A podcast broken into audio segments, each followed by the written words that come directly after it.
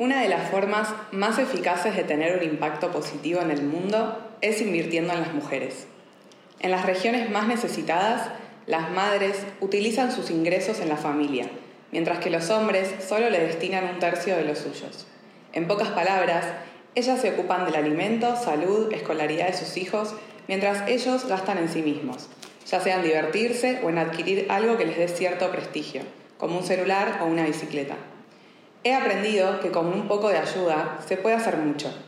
Si la mujer tiene poder de decisión e ingresos propios, la situación de su familia mejora. Si prosperan las familias, progresa la comunidad y por extensión el país. Así se rompe el ciclo de la miseria. Las sociedades más atrasadas son aquellas en que las mujeres están sometidas. Sin embargo, esta verdad evidente es a menudo ignorada por los gobiernos y las organizaciones sin fines de lucro. Por suerte, esto está cambiando en la medida en que más mujeres tienen poder de decisión, política o recursos para la filantropía, que en general destinan a proyectos femeninos. Las mujeres necesitan estar interconectadas. Según Adrienne Rich, poeta americana feminista, las conexiones entre mujeres son las más temidas, las más problemáticas y la fuerza potencialmente más transformadora del planeta. Esta interesante observación explicaría la incomodidad que sienten muchos hombres cuando las mujeres se reúnen. Creen que estamos cofabulando y a veces tienen razón. Las mujeres necesitan estar conectadas entre sí. Del libro Mujeres del alma mía de Isabel Allende. Bueno, bienvenida Arminia a mi búnker creativo. Gracias por recibirnos en tu espacio. ¿Cómo estás? Pues muy contenta y muy inspirada al escucharte eh, con este párrafo que has leído de, Isabel Allende. ¿La conocías a la autora? Sí, sí. Siento que cuando pensaba el, título para este episodio, fue un libro que, lo tengo en mi casa, pero a Isabel Allende la sentí como te sentía vos cuando te conocí como mujeres que, me inspiran y que lograron cosas que ojalá algún día logre, pero siento que tu visión y como tu propósito es algo que, que vi cuando te conocí, cuando te vi trabajar sobre todo. Así que para mí la verdad es que es un sueño estar acá. Recién escribía eh, en el guion, ¿no? Como estoy en Barcelona, en el Instituto Gomá, y, me emocioné porque dije, wow, qué, qué privilegio poder conocerte. Así que, bueno, me, gustaría conocerte, observar un poquito tu manera de ver la vida. Em, y lo primero que me gustaría preguntarte es, ¿cómo, cómo llegaste a, a, ser o quién sos hoy? O sea, ¿cómo empezó quizás este sueño de, de este instituto o de tu visión por la vida, si quieres compartirme? Mira, yo ante todo soy maestra y mi sueño siempre ha sido compartir conocimiento. Entonces, a nivel que yo he ido evolucionando como persona, también los conocimientos que he querido ir compartiendo han sido distintos. ¿no? Eh, después de formarme como, como, maestra, me formé como psicóloga y eh, empecé en, en, temas de sexualidad y pareja, cuando aquí en Barcelona aún no se hacía nada. Y esto me llevó a, otro sueño que yo tenía, que es el de ser empresaria. Siempre vengo de una familia donde han, habido muchos emprendedores, empresarios, y la verdad es que eh, el tema de, la empresa, de, crear mi propia empresa era algo que yo soñaba. ¿no? Y entonces pues eh, fundé el Instituto OMA en el año 2001 y desde entonces pues he ido generando un equipo, se ha ido creando. Esto creo que ha sido también un gran aprendizaje, el, el gestar un equipo sólido, consolidado, de, de personas pues muy potentes y eh, experimentar también y aprender de mi equipo. Esto ha sido para mí muy importante porque son unos aprendizajes distintos. ¿no? Eh, tengo la suerte de, compartir un espacio con profesionales de mucha talla, muy entregados, y esto es muy inspirador. Entonces, en estos momentos tenemos el equipo senior y el equipo junior. Eh, y ¿Cuántos son más o menos en total? 18. ¡Wow! Y, la verdad es que bueno, aprendemos mucho, tenemos muchos proyectos, nos dedicamos tanto a la formación como a las visitas, a tanto a la clínica como sesiones de coaching y eh, desde siempre he estado vinculada a másters. Eh, primero con la Universidad de Barcelona y después ya mm, desde el Instituto Comá dando las certificaciones. Entonces, durante, empecé con el máster de sexualidad y pareja, que este ya, ya, acabó su ciclo, y después empezamos el de coaching eh, y liderazgo personal, coaching teológico y liderazgo personal, que llevamos pues 28 ediciones este año. Y han pasado por aquí, yo creo, algunos de los mejores coaches de Barcelona y de fuera también. Para mí, eh, compaginar la formación con las consultas y con el acompañamiento directivo, eh, porque también hacemos toda la parte de empresa, pues para mí es un sueño. ¿no? Y siempre ha estado en, en mi, siempre estoy pensando en cosas para el instituto, para nuestros alumnos, para nuestros pacientes, para nuestros clientes. Eh, se incorporó también con el tiempo mi marido, mi hija, que también ahora es coach, y realmente pues estoy en familia, ¿no? Y esto me gusta mucho. ¿Qué, qué relación hay entre tus objetivos y metas profesionales y, y, lo que te fue sucediendo en la vida? ¿Cómo es que terminas en la sexualidad, en el desarrollo personal?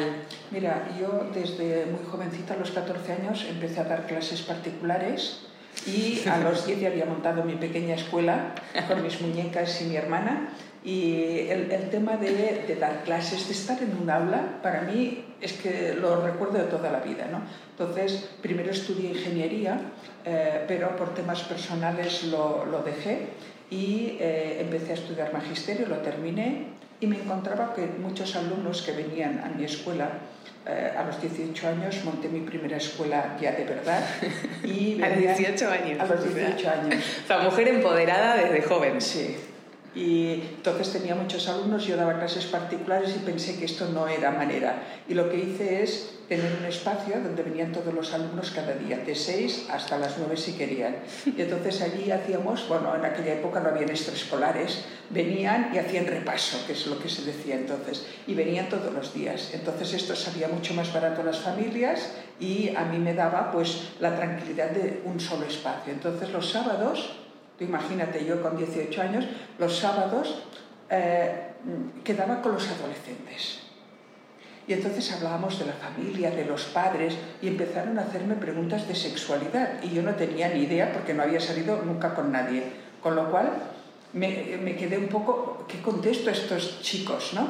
Y entonces pensé, bueno, tengo que acabar estudiando cosas de sexualidad porque los alumnos me lo... Bueno, los que venían en, a repaso me pedían temas de sexualidad. Bueno, entonces cuando acabé el magisterio, eh, una profesora, fui a hablar con ella que me daba mucha confianza y le dije, mira, digo, es que yo quería estudiar educación sexual, pero que no tenía ninguna idea de hacer terapias yo, en aquel momento solo educación sexual. Y me dijo, uy, aquí no hay nada, dice, tendrás que irte a París. Claro, eh, yo no me veía yendo a París, además en mi casa necesitaba mis ingresos, etc. Bueno, Total que me dijo, pero quizás lo que más se acerca es la psicología. Bueno, en cinco años de carrera no me hablaron de sexualidad en ninguna asignatura, pero descubrí la psicoterapia y descubrí que podía dar clases de psicología. Entonces ya, en lugar de dar clases de matemáticas, que es lo que más me gustaba, empecé a dar clases de psicología y monté los primeros cursos en un, lugar de barrio, los primeros cursos que, imagínate el título, psicología. ¿En qué año estamos hablando? Estamos hablando del 82. Empecé a dar clases de psicología. Entonces hice un, un pequeño grupo que eran muy constantes, estuvieron viniendo seis años estos alumnos, que casi acabaron la carrera ¿eh? conmigo, y, y, entonces allí me empezaron pues, a consultar, de allí salieron las primeras personas que querían, porque veían que lo que decía era sensato y tenía sentido y les ayudaba, y empecé a visitar en casa. Entonces empecé la consulta de esa manera, natural, dando clases. Entonces, para mí, el llegar a un paciente o a un cliente siempre ha sido a través de la formación. Nunca he, no, no, no, he invertido en temas externos, siempre ha sido porque me han visto trabajar o porque me han conocido en formaciones. Y de aquí pues he hecho muchos proyectos muy bonitos. ¿no? pero en, ese momento, no sé cómo, cómo era en España, pero el tema de, la psicología en sí, como, o sea, lo social, ¿cómo te afectaba? Más allá del trabajo, digo. Bueno, eh, yo al principio, pues muy atrevida, decía que era sexóloga. Entonces, eh, esto asustaba mucho a los chicos y entonces acabé diciendo que era peluquera. Sí, decía que era peluquera, para, porque si los chicos no querían acercarse a mí porque pensaban que les iba a medir el pene. No sé qué fantasía debían de tener, pero les daba como un susto en aquel momento salir con una sexóloga. Entonces, bueno, esto también fue evolucionando y en el 96 es cuando yo doy un giro muy importante a mi carrera profesional y empiezo a ponerme en todo el tema de la inteligencia emocional, a crear el primer curso que se hizo aquí en España de inteligencia emocional y eh, bueno, ahora es una cosa que todo el mundo conoce, pero en el año 96 te aseguro que no. Entonces esto también me dio la oportunidad para entrar en las empresas y eh, hice un giro, ya dejé. Entonces, como yo creo que, que tenía un legado para dejar, creé el máster. Y entonces allí desde el máster yo ya no he hecho más, pero dejé todo lo que yo aprendí, las, las técnicas que descubrí, eh, todo lo que eh, trabajé mientras como sexóloga. ¿no? Entonces, ya a partir del 96 ya empecé a entrar en temas de empresa y en el 2001 ya empecé con el coaching y el 2004 creé el primer máster que se hizo en España universitario de coaching. Y bueno, pues esto fue lo que mm, que me ha ido llevando a otras cosas. ¿no? Pero tenías como un, no sé, un sistema de soporte, personas que eran las que decían sí, podés, o siempre tuviste como esa fortaleza de creer en vos, porque sé que hoy, hoy das cursos sobre autoestima, pero ¿cómo fue tu construcción? Mi padre me dijo, psicología, te vas a morir de hambre. Este fue todo el apoyo que tuve. Por eso, como, ¿de dónde sacabas la fuerza? Mira, ¿sabes qué pasa? Que yo vengo de una generación donde estudiábamos mientras trabajábamos. Entonces, yo a los 12 años ya empecé la peluquería de mi tía a trabajar eh, arreglando pelos. Eh, era, era una generación donde el trabajo y el estudio se compaginaban de una manera muy natural, que tú empezabas tu jornada a las 6 de la mañana y la acababas a las 11 de la noche. Es que era, otra, era otro paradigma, ¿no? Entonces, no, no, a ver, yo creo que en mi casa creyeron en mí, me considero una persona responsable. Eh, claro, por ejemplo, vengo de una, generación donde la universidad nos la pagábamos nosotros. Es que era, era otro, otro momento histórico, ¿no? Entonces, no teníamos internet, no teníamos móviles. Eh, era por tantos libros. Bueno, leíamos mucho, sí, sí. Hermoso. Y hoy con esta mirada y experiencia, ¿qué mirada tenés de la autoestima que ves hoy en día en adolescentes, en jóvenes? Como, ¿qué, crees que pasó? Mira, yo lo que veo es muchos chicos y chicas muy sobreprotegidos. Mm. Entonces, por un lado, los padres y madres muy entregados y lo quieren hacer muy bien, pero eh, hay una sobreprotección y una poca tolerancia a la frustración enorme.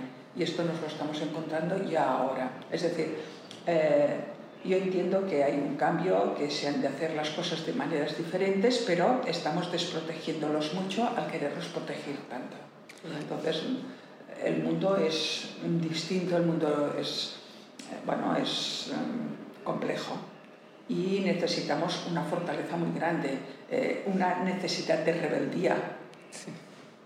Y no está, porque todo está para el príncipe y la princesa de la casa, no, hay, no se tolera ni un poquito de frustración, eh, si van a llorar o van a quejar enseguida para que no se frustren. Entonces, claro, esto está creando eh, personas con una debilidad y una, eh, bueno, con, una, como digo, muy poca tolerancia a la frustración. Entonces, acostumbrados a un reconocimiento continuo, que cuando van a salir de su casa no lo van a encontrar, y bueno, un choque con la vida real, pues bastante complicado, ¿no? Esto respecto a la autoestima, es decir, creen en ellos, pero después les faltan recursos para afrontar el mundo. ¿no? Entonces, eh, ¿qué pasa? Que ahora también tenemos todo el tema de las redes, que no ayuda a nada, porque tenemos a unos adolescentes muy centrados en lo corporal, en lo físico, en la imagen, eh, y con muy pocos recursos para afrontar todo esto. ¿no? Bueno, eh, yo les digo a mis estudiantes de psicología que no se han equivocado de carrera, que están en la carrera del futuro, porque vamos a necesitar mucha ayuda. Cada vez pues, nos encontramos con panoramas de salud mental más graves. Eh, el índice de ansiedad y depresión ha aumentado muchísimo y realmente necesitamos personas muy preparadas para poder sostener el dolor y el sufrimiento de muchas personas. ¿Hoy en día utilizas alguna herramienta en específico en, en, tu vida, como autoconocimiento, como, no sé, habrás descubierto muchas terapias, maneras, ejercicios? Pues el diálogo. El diálogo. Esta es mi herramienta más potente y el diálogo quiere decir el escuchar y el comprender lo que la otra persona necesita más allá de lo que me esté diciendo. total. Qué lindo. Eh, vamos a hablar un poco del coaching teleológico. ¿Cómo, ¿Cómo, nace? ¿Cómo, pero contame como la, la, cosa cotidiana. O sea, estabas así existiendo y ¿qué pasó? No, mira, como te digo, en el año 96 yo ya empiezo con la inteligencia emocional. Yo vengo del, del mundo de la pedagogía y antes mm, que ser psicóloga soy maestra. Entonces, eh, el estilo de coaching que yo generé tiene una base pedagógica muy importante, no es magia. No, hay una investigación gigante. Y no es magia. Entonces, yo lo que he pretendido desde mi vertiente pedagógica es de poder facilitar a los que se querían formar conmigo para poder uh, aplicar el coaching bien. Entonces, no desde la inspiración y de lo que me surge, de lo que me nace, porque esto pues puede ser que algún día te nazca algo bueno, pero ha de haber un, ha de haber un método. Entonces, eh, creo que el coaching teleológico cuando sale es sobre todo con un afán de transmitir a otras personas el conocimiento para poder hacer procesos que se entiendan y además, claro, yo vengo de un modelo humanista como psicóloga, donde el diagnóstico no nos interesa nada y lo que nos interesa es la persona. Entonces, eh, no me interesa tanto la casuística del por qué, esto en el modelo teleológico no tiene ninguna cabida y siempre estamos enfocados en el para qué. Entonces, de aquí viene la palabra teleológico, que significa finalidad. Entonces, yo creo que las personas hemos de cuestionarnos eh, conscientemente para qué voy a hacer lo que voy a hacer. ¿Para qué he decidido decirte que sí, poner en mi agenda esta entrevista? Porque sé que tú vas a comunicar y vas a comunicar desde el corazón y estás buscando el eh, ayudar a otras personas, ¿de acuerdo? Y por eso te he dicho que sí. ¿eh? Porque no es una cuestión económica, no es una cuestión de, de, favoritismo, sino que realmente si yo creo en la persona que me pide una entrevista, yo le digo que sí, ¿no? ¿Y para qué? Pues para dejar un legado. Para mí es muy importante qué huella queremos dejar. ¿Te interesa como la llegada de Latinoamérica, por ejemplo, de, de, tu trabajo, de tu instituto? Sé que hoy en día trabajas virtual también, pero bueno, sé que estuviste en Chile, ¿no? A ver, yo más que, que mi llegada aquí, yo he ido allí. Ah. ¿eh? Entonces, bueno, por la llegada de una alumna acabé yendo a Chile y tengo varios proyectos en Chile en estos momentos, momentos con hospitales y con minería. Tengo ah. dos campos muy importantes de Chile que a nivel laboral, ¿eh? Y eh, este año, en julio, me voy a Chile y voy a estar allí tres semanas haciendo formación, etcétera, para diferentes compañías y, bueno, que me interesa mucho, ¿no? Porque sobre todo la minería es un cambio cultural muy importante eh, para todo el tema de las mujeres, de la, de, del respeto, de, bueno, del trato digno, de, bueno, que hay mucho que hacer en sectores tan masculinos como es la minería. ¿no? Y por este lado os voy a hacer unas intervenciones y por otro lado también con hospitales, porque eh, yo me muevo mucho también en el ámbito hospitalario. Entonces todo lo que tenga que ver con salud hospitalaria para mí es, son proyectos que ya estoy haciendo también aquí en España y en Chile. ¿no? Es un sector que creo que puede tener un, impacto muy grande en la sociedad. ¡Wow! Es hermoso. ¿Vas en julio entonces, tres semanas? Sí, voy en julio para, para varios proyectos. ¿Vas con equipo o tenés allá un equipo? esta vez me llevo a dos miembros de mi equipo para también todas las formaciones. ¿Cuál es el desafío que, que, te encontraste así como mujer o como profesional en, en este mundo del desarrollo personal, la terapia o como empresaria? A ver, mm, hombre, pasamos el 2008 que fue un momento muy crítico del 2008 al 2011 y como empresaria pues lo que procuré es que aquí nunca se hablara de crisis. Les dije que teníamos que aprovechar para prepararnos para cuando se superara la crisis, porque se iba a superar. Entonces, aquí nunca se habló de crisis, eh, mantuvimos... Al lenguaje te referís, sí, estar muy atenta al no, lenguaje. No, que estábamos siempre buscando lo positivo, el crecimiento y que aquí no se hablaría nunca de la crisis que había porque quería a personas preparadas, inspiradas para este futuro que se superaría ¿eh? y que teníamos que estar muy bien preparados para no perecer ni desmotivarnos ni nada. Entonces teníamos más tiempo y lo que hicimos es formarnos todos mucho más para cuando acabara la, la, crisis. Pero hicimos muchas acciones, entre ellas la diversificación. ¿eh?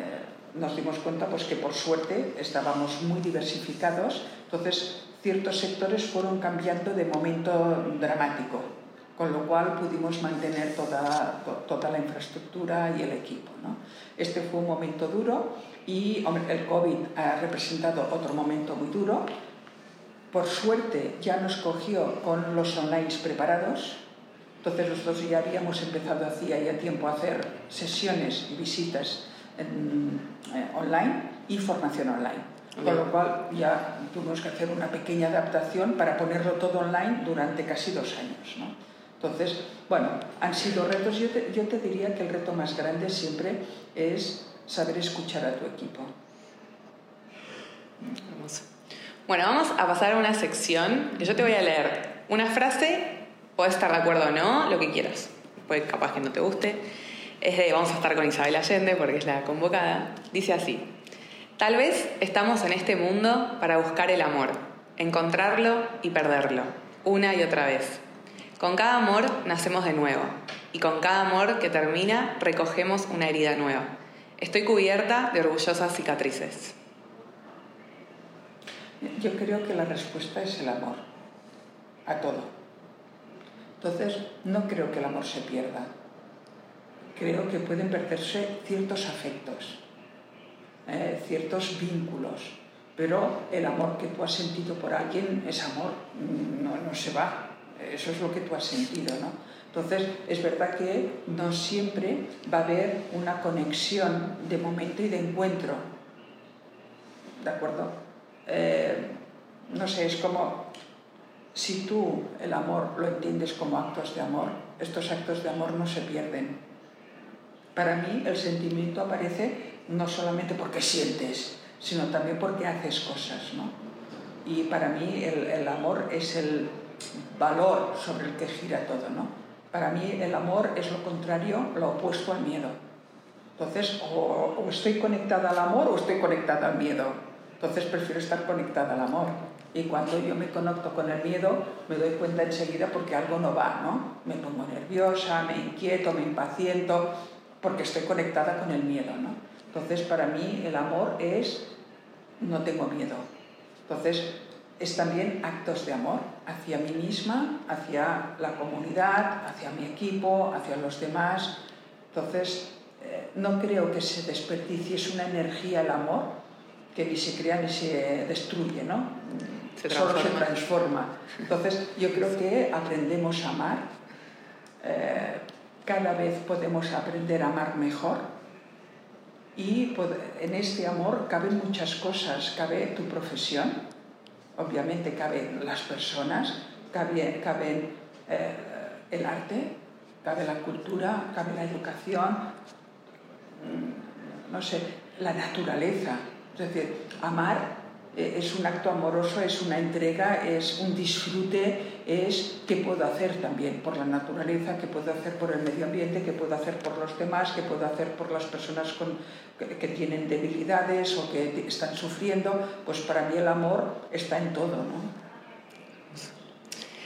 Dice la siguiente, todos tenemos una reserva de fuerza interior insospechada que surge cuando la vida nos pone a prueba.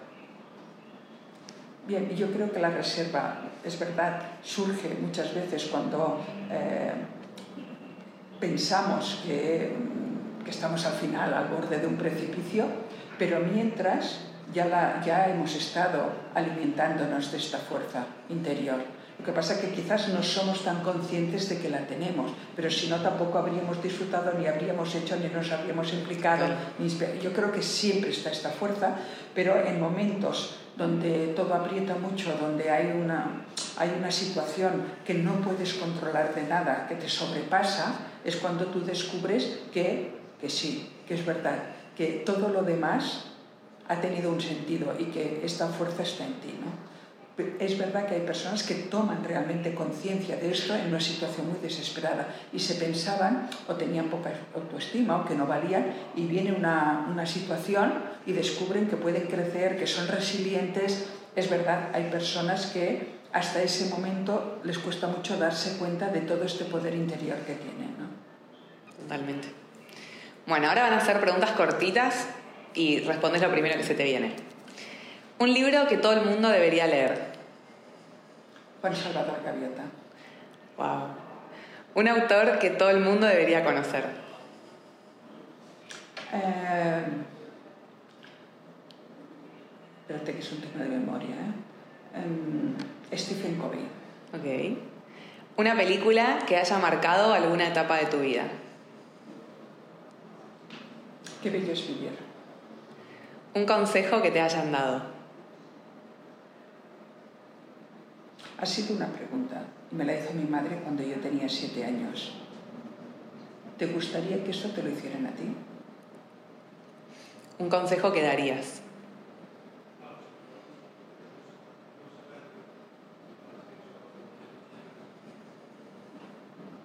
Escucha tu corazón. Un sueño cumplido. Pues Instituto para mí un sueño cumplido.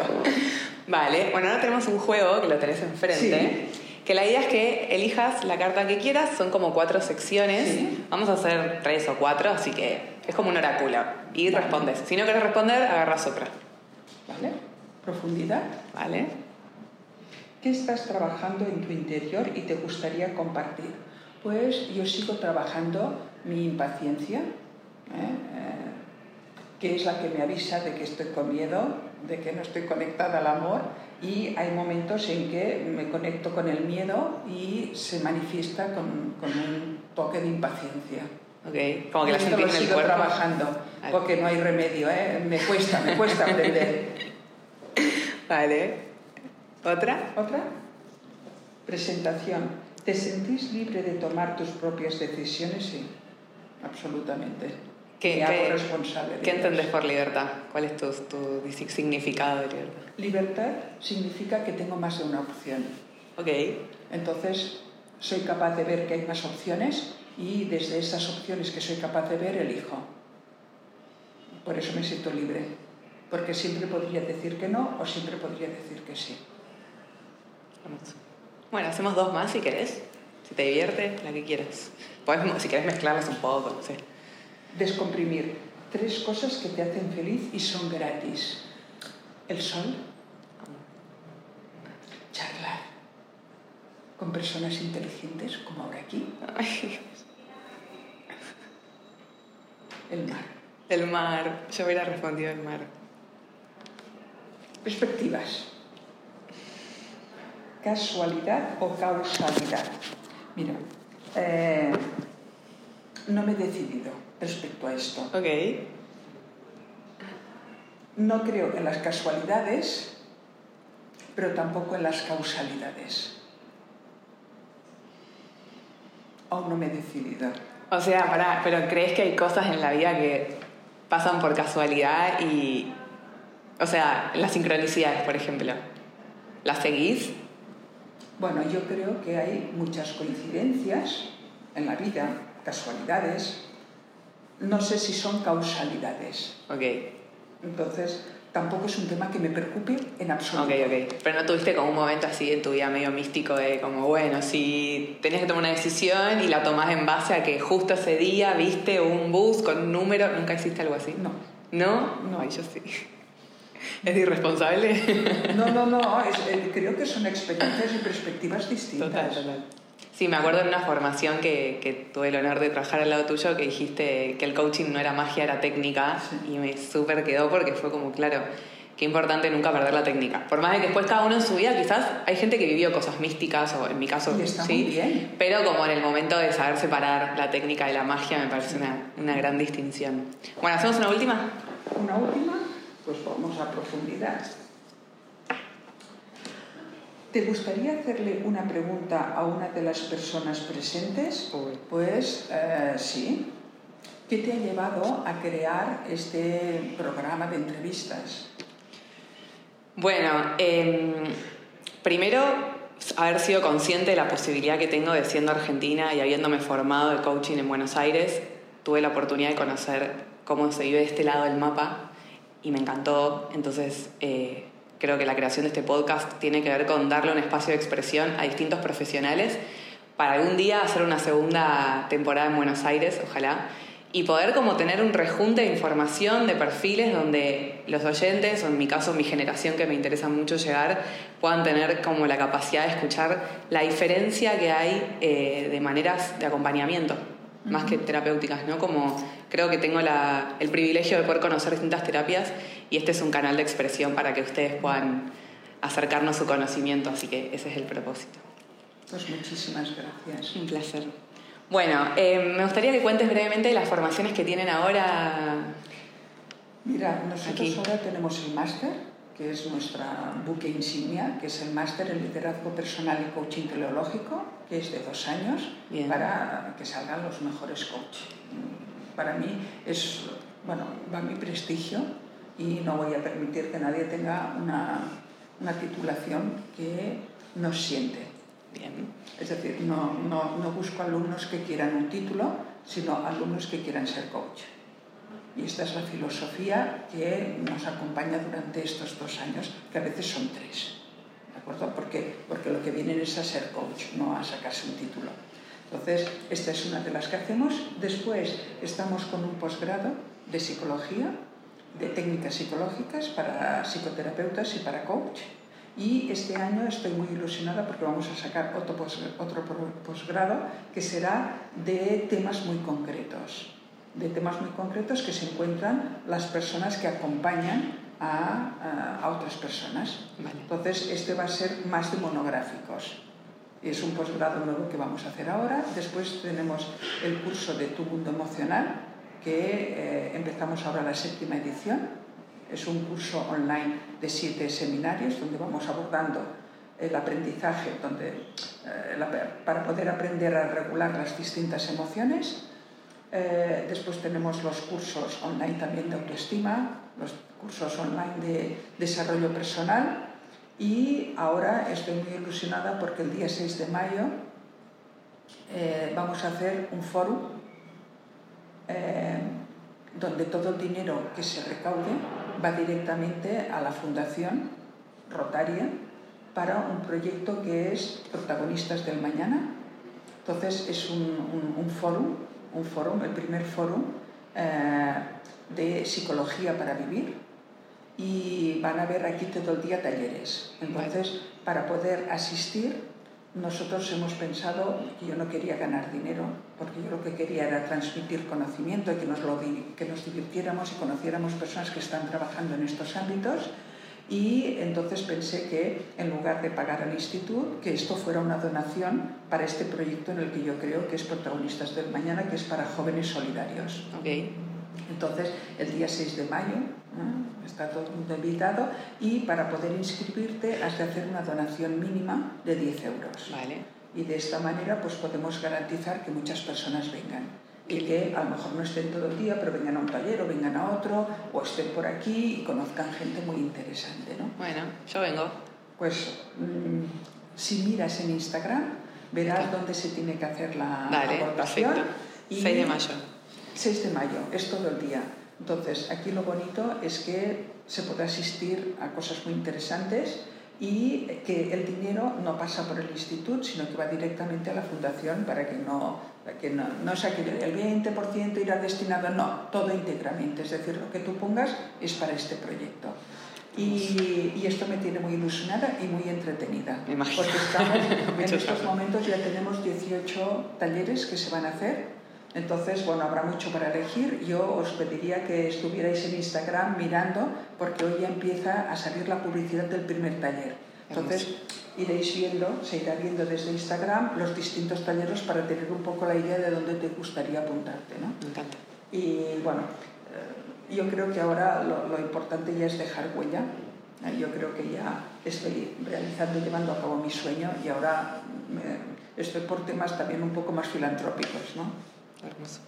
Bueno, para cerrar, una última pregunta, como dice el título del capítulo, Mujeres del alma mía. ¿Quiénes son las mujeres de tu alma? Mi madre, mi hija, mis hermanas. Hermoso. Bueno, gracias por tu tiempo, por tu energía, por tu corazón. Estoy muy agradecida, para mí es un sueño esto. Y nada, voy a llorar, pero bueno, muchas gracias. Cerramos. Gracias. gracias.